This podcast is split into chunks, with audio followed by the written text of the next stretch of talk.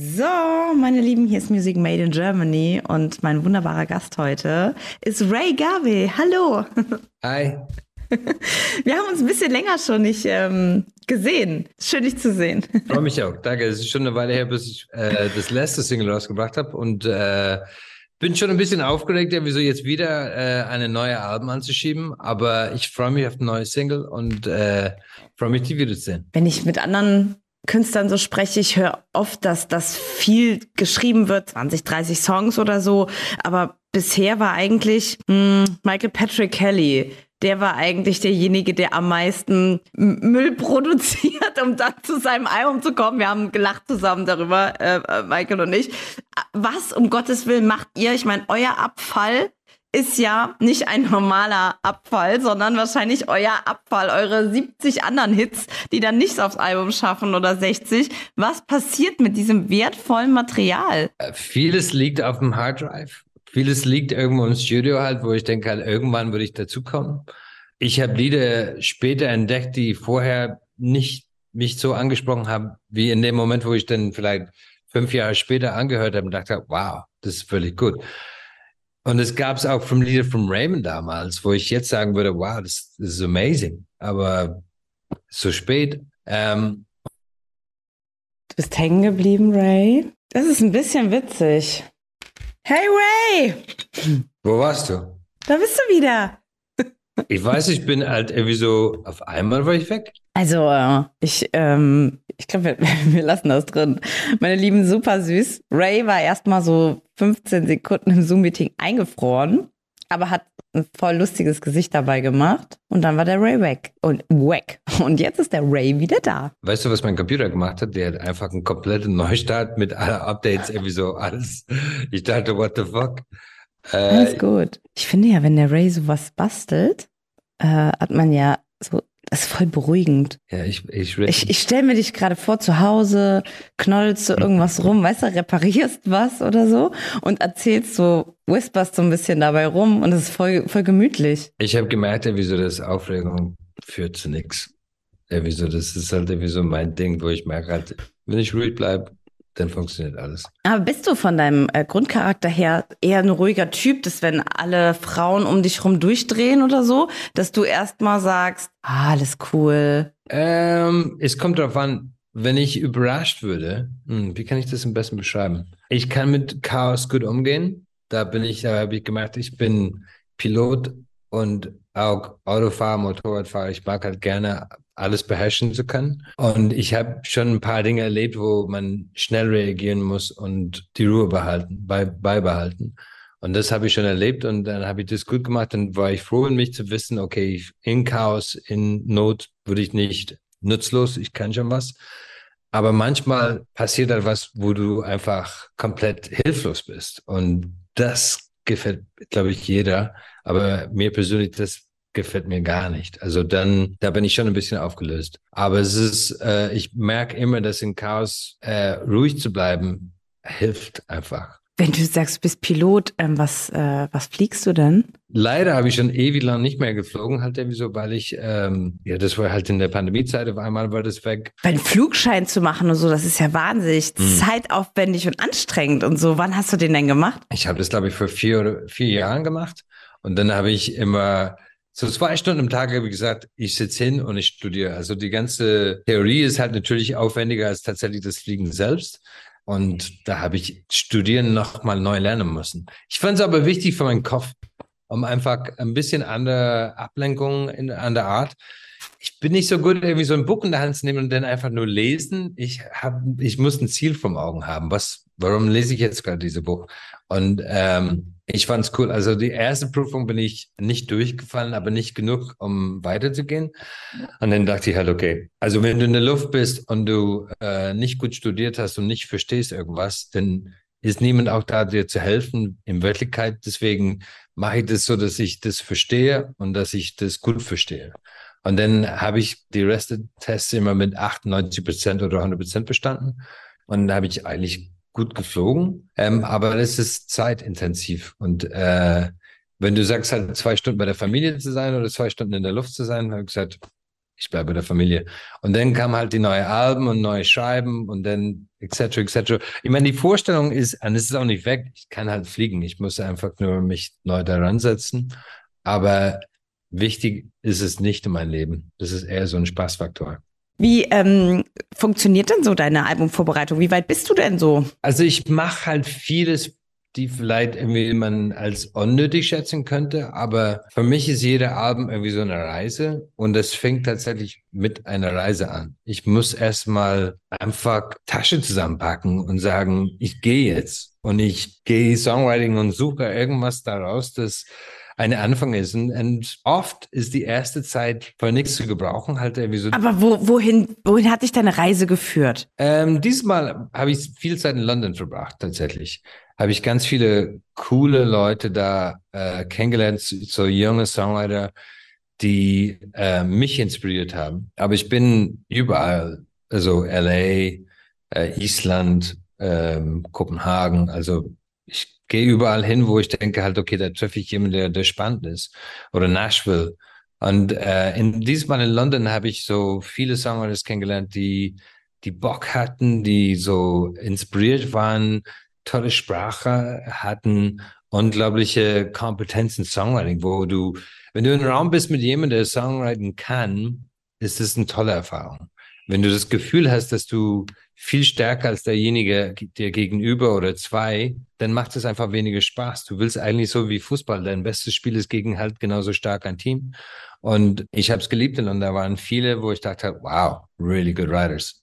Fällt gerade ein, als ich mit ähm, Michael Patrick das Interview gemacht habe ähm, zu seiner neuen Single, da hat er von dir erzählt und ähm, von einem Satz ähm, oder von einer Story, der dem dein Papa irgendwie war, war da irgendwie Thema und das fand ich so schön. Wir haben viel über ja auch Religion gesprochen oder so. Ich, ich schätze ihn wahnsinnig. Also es ist ein mhm. ganz ganz toller ja. Musiker noch und und wie gesagt mir ist eben einfach nur aufgefallen jetzt, wo ich dich sehe, wie lieb er irgendwie von von dir gesprochen hat und wie sehr er dich auch als Künstler halt ich glaube, großartig ich, findet. Wir haben schon so ein Common Ground gefunden. Wir beide kommen von großen Familien. Das kommt auch mit viele ähnliche Erfahrungen. Nicht immer leicht, aber immer mit Liebe auch, glaube ich, verbunden und deinen eigenen Weg gehen zu können und auch in dich selber Dinge zu entdecken, die du vielleicht nicht vorher wusstest, deine eigenen Stärken, deine eigenen Schwächen. Ich kann mich erinnern, ich habe äh, nach dem Videodreh habe ich gesagt, komm, ich fahre dich äh, ins Hotel, weil wir in, in Berlin gedreht haben für Best Bad Friend und, und wir haben einfach viel ausgetauscht, immer gequatscht und war sehr leicht, sehr schnell in, in, in Gespräche zu kommen, die man mit äh, nebeneinander haben kann. Ich glaube halt, dass als bekannte Gesicht oder jemand, der oft im, im Fernsehen ist oder so, du kannst nicht immer alles mit anderen teilen. Ich glaube, ich versuche halt immer so ehrlich zu sein, aber gewisse Themen sind nicht für die Öffentlichkeit. Es sind einfach privat. Du willst ja auch privat halten. Heißt aber lange nicht, dass man nicht darüber spricht. Wir tauschen aus eigentlich. Und äh, unsere Gespräche waren immer total cool. Halt irgendwie so, ich meine, der hat auch viel zu erzählen auch. Ich meine, der hat auch viel erlebt und äh, der ist unglaublich erfolgreich und berechtigerweise hat er auch unglaublich viel Erfolg und Rückschläge halt vom, vom, was Erfolg auch mitbringen kann. Ich glaube, wo er leise ist, bin ich laut. Und, und das ist unsere Zahnart, also wieso, dass wir gut zueinander passen, weil wir nicht gleich sind. Er ist ja ein wahnsinnig gläubiger Mensch, ja. so. An was glaubst du? ähm, also ich bin auch ein gläubiger Mensch. Ich habe eine gute Beziehung halt zu Gott. Das ist halt meine Stärke, glaube ich, oder zumindest auf seine Stärke verlasse ich mich. Und äh, das verbindet Michael Patrick und ich auch. Es sind halt Themen, die, die nicht für jeder äh, verständlich sind. Ich glaube, du musst deinen eigenen Glauben finden. Es wäre schwierig, halt jeder zu überzeugen, das, was ich glaube, ist richtig und versuche ich auch nicht. Ich sage nur, ich bin in mir selber sehr zufrieden dadurch, dass ich meinen Glauben habe. Das stärkt mich, das führt mich, das hält mich, das fängt mich. Ähm, und es macht viele Sachen leichter, weil ich keine Angst habe. Ähm, weil Glauben nimmt einfach deine Angst weg. Und ich bin damit aufgewachsen, aber hat sich wie ein Rubik's Cube so oft umgedreht, dass es nicht mehr vielleicht sichtbar ist, das, was ich als Kind gelernt habe. Aber es ist witzig, wenn ich mit meinen Eltern darüber spreche, dann fühlt sich an wie zwei verschiedene Welten, aber es muss auch ein Teil von ihrer Welt sein, auch weil es von dem auch kam. Ich weiß nicht, wieso sozial gesehen können wir vieles wie neu starten. Ich habe das Gefühl, wieso der, der, der meist basic rule ist, wie du anderen Menschen, wie du mit anderen Menschen umgehst, ist, es würde auch wie die mit dir umgehen. Und wenn wir diese, diese Regel vielleicht wieder einbauen würden, weil wir sind so hart miteinander. Es ist immer so, absolut, wie wir miteinander sind. Und ich nenne es Glauben, aber sozial gesehen ist es wirklich so Wege, die man besser miteinander umgehen kann. Wir kommen gerade aus einer sehr graue Zeit, irgendwie so, nicht nur, also, es, also hätten wir gerade Frühling übersprungen und recht irgendwie so Winter verlängert auf zwei Winter. Und wir kommen jetzt in den Sommer. Ich freue mich auf, wenn jeder irgendwie besser drauf ist, um einfach die gute Seite von sich wieder zeigen zu können und, und dann hoffen, dass es dann über die Zeit in den Grau wieder halt bleibt, weil wir das allen miteinander verdient haben. Es ist nicht so leicht für vielen im Moment und äh, Verständnis ist verlangt und, und auch irgendwie so manchmal ein bisschen aus dem Weg zu gehen. Für mich, mein Glauben halt führt mich. Ich weiß, dass wenn ich da bin, dann ist es der richtige Platz für mich und hab keine Bedenken. Du bringst ja deine schöne nicht-deutsche Art, bringst du ja immer mit. Das, das genieße ich immer sehr, wenn ich mit dir rede, weil es halt nicht, ich sag mal, typisch deutsch ist. Was ist denn für dich überhaupt typisch deutsch? Gibt's das? Hast du selbst viel typisch Deutsches in dir oder überhaupt was? Ich finde irgendwie so, was ich liebe in Deutschland, ist es auch ziemlich gut gemischt. Ne? Ich liebe, ich liebe Tradition, ich liebe Kultur, ich liebe halt irgendwie so, Sachen, die über 100 Jahren, ich komme gerade aus Rom und ihr müsst dir vorstellen, es ist nicht schön, irgendwie so alles, was man anschaut, vor allem wenn du denkst an den, keine Ahnung, tausende Christen, die da in den, in den Kolosseum irgendwie so einfach zerlegt würden. Und trotzdem denkst du, was für ein massives Haus halt, was für ein massives Gebäude. Und damals vor tausende Jahren haben die das Ding gebaut. Man hat so Ehrfurcht, ne, vor dieser, ja. vor diesen, vor allem, was da ist. Ja, die ja. diese ganze Labyrinth unten, dann was das für ein Denkweise irgendwie so damals irgendwie vom Flavio damals gebaut würde und er würde nie davon, äh, davon erkannt, deswegen hat er selber irgendwann ein Tor gebaut mit übrigens, ich hab's gebaut ähm, und so wie diese Eitelheit immer noch irgendwie so vor 2000 Jahren war auch der genauso präsent. Ich glaube, in Deutschland ist es schön, so viele verschiedene Kulturen, so viele verschiedene Art von Menschen und Traditionen zu erleben und es ist immer noch da, alles im Leben und zu spüren. Ich glaube, man muss darauf auch festhalten, um das nicht zu verlieren. Ich glaube, die Geschichte von der Menschheit muss man weitererzählen, auch unsere Fehler. Ich finde es wichtig. Die offenen Armen sind wichtig. Ich, der Umgang miteinander ist genauso wichtig. Von allen Seiten. Äh, ein Opfer kann auch mit eigenen Vorstellungen kommen. Da muss man auch irgendwie so sagen, halt, miteinander. Das ist unser Ziel. Ich sehe mich immer als Gast in, in Deutschland. Irgendwie so. Ich bin Irlander und ich bin gerne als Gast hier und verhalte mich auch so. Ich glaube, das ist nicht meine Aufgabe, Deutschen zu sagen, wie die ihr Land führen sollten. Ich glaube, wenn es um Menschenrecht geht, da hat jeder eine Meinung berechtigerweise. Ich habe mich hier sofort wohlgefühlt. Und ich bin fast hier länger, als ich bin in Irland gewesen. Ich bin immer noch Irlander. Und ich glaube, dass ich, also nicht nur, ich glaube, ich weiß, dass der ein Platz für mich hier ist. Ich habe nicht das Gefühl, dass ich jetzt bestimmen muss alles. Ich habe vieles in Deutschland gelernt. Ich habe gelernt, dass eine Person vieles erreichen kann. Also du musst nicht denken, dass du das nicht kannst. Du musst eher denken, dass du das kannst. Das habe ich hier gelernt. Und dass man darf wirklich glauben, dass du das erreichen kannst. Äh, ich war immer als Irlander vielleicht ein bisschen bescheiden und vielleicht nicht so ganz daran geglaubt hat und dachte halt, fuck it, ich gebe mein Bestes. Aber hier bin ich wirklich aufgegangen. Und äh, dank Deutschland. Wie oft bist du denn in Irland? Und hast du irgendwie so was typisch irisches oder so, was du mitgebracht hast oder was? Also wir sind oder womit nervst du vielleicht alle? So, oh, jetzt kommt der Ire wieder. Ich habe einmal irgendwie so den Tin Whistle mitgebracht. Ich wollte es unbedingt lernen. Und das hat jeder auf dem Tourbus so wahnsinnig gemacht. Irgendwann bin ich zurückgekommen, der, der Whistle war weg. Es ist so dieses sehr und ich war so wirklich und die haben sind alle gesagt, nein. Und dann irgendwann kam ich zurück und ich war, where's my whistle? Und die waren halt, no, no, no. Das ist irgendwo in irgendeiner Raststadt, in irgendein weg.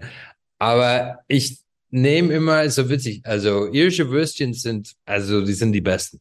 Kriegst du nur die besten? Ja sind die besten. Oh, krass. Ähm, und die äh, bestimmt nicht die gesundeste, aber die sind auf jeden Fall, die schmecken halt unfassbar gut. die nehme ich immer mit, wieso ein, zwei Kilo, was ich kann. witzigerweise habe ich gelernt, irisches Tee. Ne? Wir nennen es irisches Tee. Natürlich kommt es nicht aus Irland, weil wir bauen keinen Tee an. Aber das Mischung nennen wir irisches Tee. Und in Irland trinkt man grundsätzlich Tee. Aber wenn ich in Deutschland bin, dann trinke ich, das schmeckt nicht. Also in Irland zu Hause bei meiner Mutter, vielleicht ist es diesen Teapot, worauf wir alle trinken schon seit Jahren. Oder vielleicht ist es Wasser oder vielleicht ist es der Luft. Ich weiß nicht. Da liebe ich das. Wenn ich das hier trinke, denke ich, schmeckt wie gar nichts. Kann ich nicht trinken. Guinness ist halt so, in Irland trinke ich das sehr gerne und habe beschlossen, das nirgendwo anders zu trinken. Das ist aber eher mental. Ich denke halt, wenn ich das trinke, dann ich das zu Hause. Die alte Kneipe, die alte Mann, der an der Theke gerade sitzt, der mir erzählen soll, was ich mit meinem Leben machen sollte und was ich falsch gemacht habe, der muss auch da sein.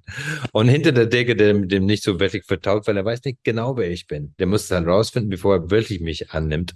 Und etc. Diese ganze Begegnungen, die man hat, liebe ich da vor Ort. Und ich weiß, wenn ich hier komme, dann, dann weiß ich, dass ich auf jeden Fall genug davon erlebt habe. Kochst du gerne? Sehr das, gerne. Sehr gerne. Und sehr bist du dann, hast du gute Messer zu Hause und machst du gerne großes Barbecue und, und, oder findet man dich auch in den so filigranen Sachen wieder? Oder? Also ich bin kein geschultes Koch und mein guter Freund Tim Melzer lacht mich aus, wenn ich sage, ich habe gekocht. Der sagt halt, das ist nicht kochen. Ich sage halt, schmeckst dir? Ha, danke. Also das Ding ist natürlich, ich nutze alles, was im Kühlschrank ist. Das ist so meine Art von Kochen. Wie kriegt man irgendwie so ein Essen zusammen für die Familie? Und ich glaube, es schmeckt immer. Es ist ein bisschen von zu Hause auch. Also zum Beispiel, meine Mutter macht halt ein Roast Chicken. Das ist das Beste. Und meins ist auch nicht schlecht. Und sehr oft bin ich am Telefon mit, Mom, wie mache ich das und das? Ah, okay. Mhm. Aber ich meine, ich bin mit. Was ist denn Typ Roast Chicken? Was, was bedeutet das denn? Roast Chicken, also ein Hähnchen, gebraten. Äh, ja. Und dazu gibt's halt irgendwie so Roast Potatoes. Es hört sich normal an, aber es ist sehr irisch halt irgendwie so da. Willst du es wirklich wissen? Also dann ja, die Kartoffel, die schälst sie, dann, dann wird sie gebräult, dass die weich sind an außen, aber nicht innen. Und dann schust du die ein bisschen in Butter und in Öl, Salz, sie im Ofen. Eine Stunde später ist außen hart und innen weich. Bestes. Und dann gibt's verschiedene Bohnen, die man nur in Irland kriegen kann. Die müssen 24 mhm. Stunden vorher im Wasser liegen. Also ist es nicht geschultes Kochen, ist es einfach, was ich kenne vom Zuhause auch. auch aber das, das ist doch Tim Melt, das liebt er doch. Das ist doch genau sein Ding. Ich glaube auch. Aber irgendwie immer, wenn ich ihm das sage, kommt es nicht gut an. Also ich glaube, da treffen sich zwei Welten. Ich sag's ihm. der, Im nächsten sagt Interview halt, sag hey, ich. Du kannst gut singen, sei zufrieden. Ray ich danke dir. Vielen danke Dank. Dir. Viel, viel Glück fürs neue Album. Danke. Wir stehen auch neben dir. We love you. Thank you very much.